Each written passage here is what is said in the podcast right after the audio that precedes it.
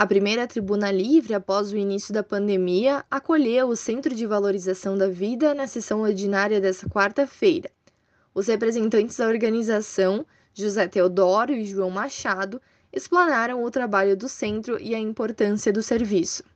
Teodoro lembrou que ao longo dos anos a pauta do suicídio vem sendo um tabu nas falas sociais comemorou a relevância que o tema vem tendo no desenvolvimento de palestras e políticas públicas no intuito de impedir o suicídio. Ressaltou o papel do CVV no apoio de pessoas necessitadas e ao combate e prevenção do suicídio de forma gratuita e voluntária pelo telefone 188. O voluntário também salientou a representatividade do trabalho como serviço de utilidade pública, que as ligações são gratuitas e o atendimento é para o país inteiro, mesmo que não existam postos em suas cidades. Informou que atualmente existem mais de 120 postos de atendimento no território brasileiro e cerca de 4 mil voluntários.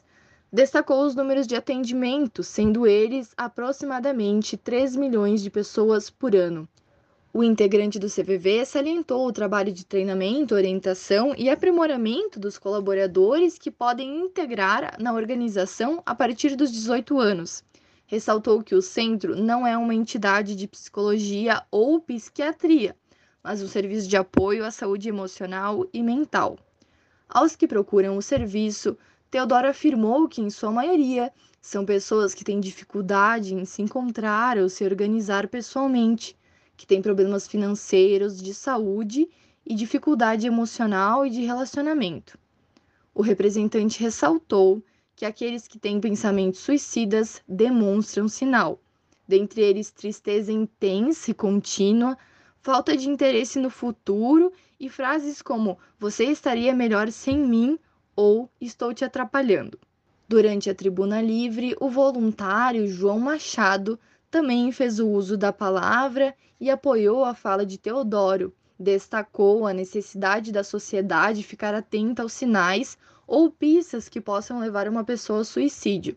Lembrou a diferença de ouvir e escutar, e salientou o cuidado que se deve ter em dar conselho aos outros, o que, de acordo com ele, pode prejudicar em certos momentos. Enfatizou que pessoas que tentam o suicídio tendem a tentar outra vez. O voluntário ainda esclareceu alguns tabus negativos referentes ao tema, como a falta de seguro de vida para aqueles que cometem suicídio. O integrante do CVV ainda esclareceu alguns tabus negativos referentes ao tema, como a falta de seguro de vida para aqueles que cometem suicídio. O integrante do CVV fez um apelo por voluntários e por um espaço fixo para o centro em Caxias do Sul.